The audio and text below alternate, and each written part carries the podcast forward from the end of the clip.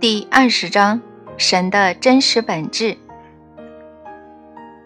先前我有说过，个人创造法实际上是三个现象的一体互动。第一个现象与神有关，第二个与你有关，第三个则是与你和神两者有关。我说，用另一种方式来形容的话，生命秘密的第一部分就是我是。第二部分就是你是，第三部分就是如何。许多人都倾向于把神那个我是以一种看低神的力量，而不是以认可的方式来想象它。如果我们不小心，还会发现自己更有兴趣把神当成一个形象，而不是把它看作是一种力量。现在我们要来学习更多有关。我是的力量。我们最后得到一个结论：神并不是更大版本的人，带有情绪上的混乱、心理的情节和烦人的需求、爱的需求、报复的欲望等。然后我们知道整个未被揭露的真相：神不是更大版本的人，但人是更小版本的神。这是通往完全理解生命最大奥秘之道的起点，因为它就是这奥秘本身的一部分。当然，几个世纪以来，神的身份一直是最大的奥秘。之所以如此，并不是因为神要保持神秘，而是人要神保持神秘，或者至少部分的人。我们人类一直不断投注某种特别的样子或形象来想象神。大多数人真的把神想象成某种比我们更有力量、更无比聪明的巨人。许多民族及其宗教甚至给予神性别，近几千年来多是男性及种族。也就是说，这些人这么做，其他人则给予神不同的个性。有种说法是，其实并没有那么多人真的相信这些想法，但是有这些想法总是比没有的好。人的心智需要某种可以掌握及概念化和可视化的东西。然而，如果人们不相信这些东西的话，那么他们要相信什么呢？如果他们是诚实的，当谈到有关神真正的本质、相貌，和个性问题时，我想大部分人会说他们不知道该相信什么。我很喜欢讲一个六岁小女孩的故事。她坐在厨房的餐桌前，忙着在图画纸上用蜡笔画画。正在洗碗的母亲被这一幕打动了，在厨房高声唱道：“你在画什么呀，小鬼头？”神。女孩煞有其事地回答：“哦，宝贝儿，那真是太好了。”她妈妈笑着说：“但是你知道，没有人知道神真正长什么样子的。”哦，小女孩嘀咕地说：“只要你让我画完。”二零零七年三月，我在东京一场真理聚会中发表谈话，谈论有关神的真正身份。在节目的起头，我这么形容神：神并不是一个住在天上的超级存在，并像人类一样有着癖好与情感的需求，包括爱及报复的需求。神就是生命的本体能量，你可以把这能量称为纯净的智慧。这个智能不在乎你相不相信它，也不在乎你是否有意的在使用它。纵使你有意的使用它，它也不在乎你如何去使用，它对这些完全没有评断。事实上，它对所有的一切都没有评断。纯净的智慧不想要任何东西，不需要任何东西，也不寻求任何事物，它只是存在。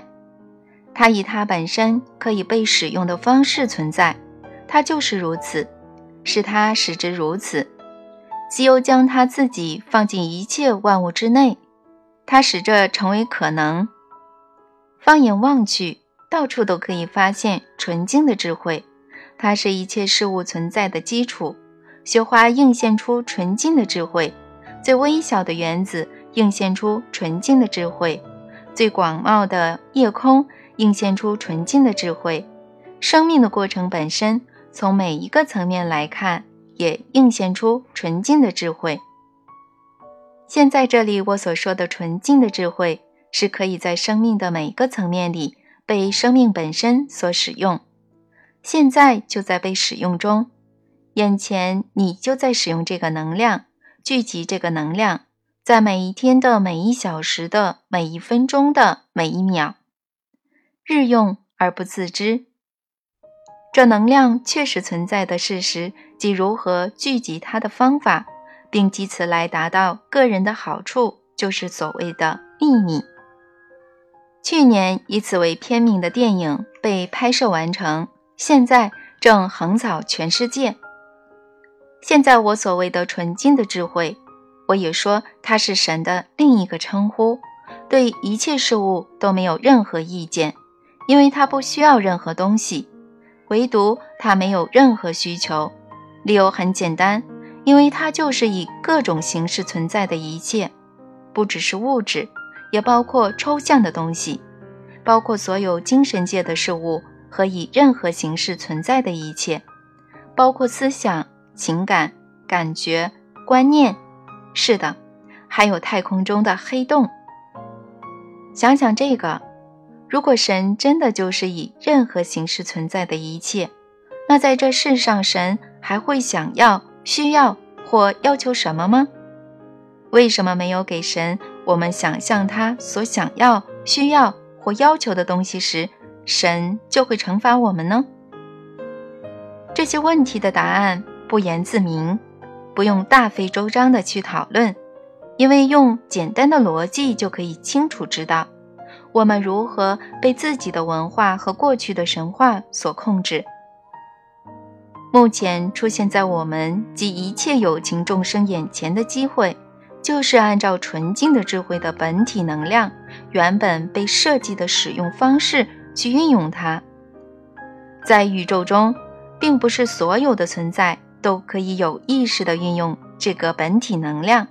以及带着完全的自我觉察及意图来使用它，只有生命本身中那些已有自我觉知，也就是觉察到他们自己的那群人可以做到。最后一句话，我应该修正，甚至不是所有已有自我觉知的人都可以有意识的运用本体能量，它不只是有没有觉知的问题。还是一个存在体或物种所达到的觉知层次的问题。举例来说，狗虽然智能高，但还不足以自我觉知。就目前我们所知，因此也就无法带着意图来运用本体能量。人类不仅仅觉知到自己，还觉知到自己在觉知，于是人类就至少提升到意识的第二层次。在这个层次里，他让有情众生觉察到他们自己，甚至让他们觉察到他们正在觉察自己。也就是说，我们可以站在我们自己之外，观察我们自己正在做什么、想什么和说什么。我们甚至可以观察我们正在观察自己。我们可以后退，走进觉知的玄关里。望穿往前和往后的门道，并且根据有些人说的，最终照见及体验到我们的神性和圣我。当我用以上的话做结论时，我想我对神所下的定义已经相当安全了。当时我把有关身为我们的神的部分留在稍后的讨论中，因此在那时候我还没想到。或许某个听众会对我的描述感到失望，但我现在知道，我早就该猜想到这一情形有可能发生。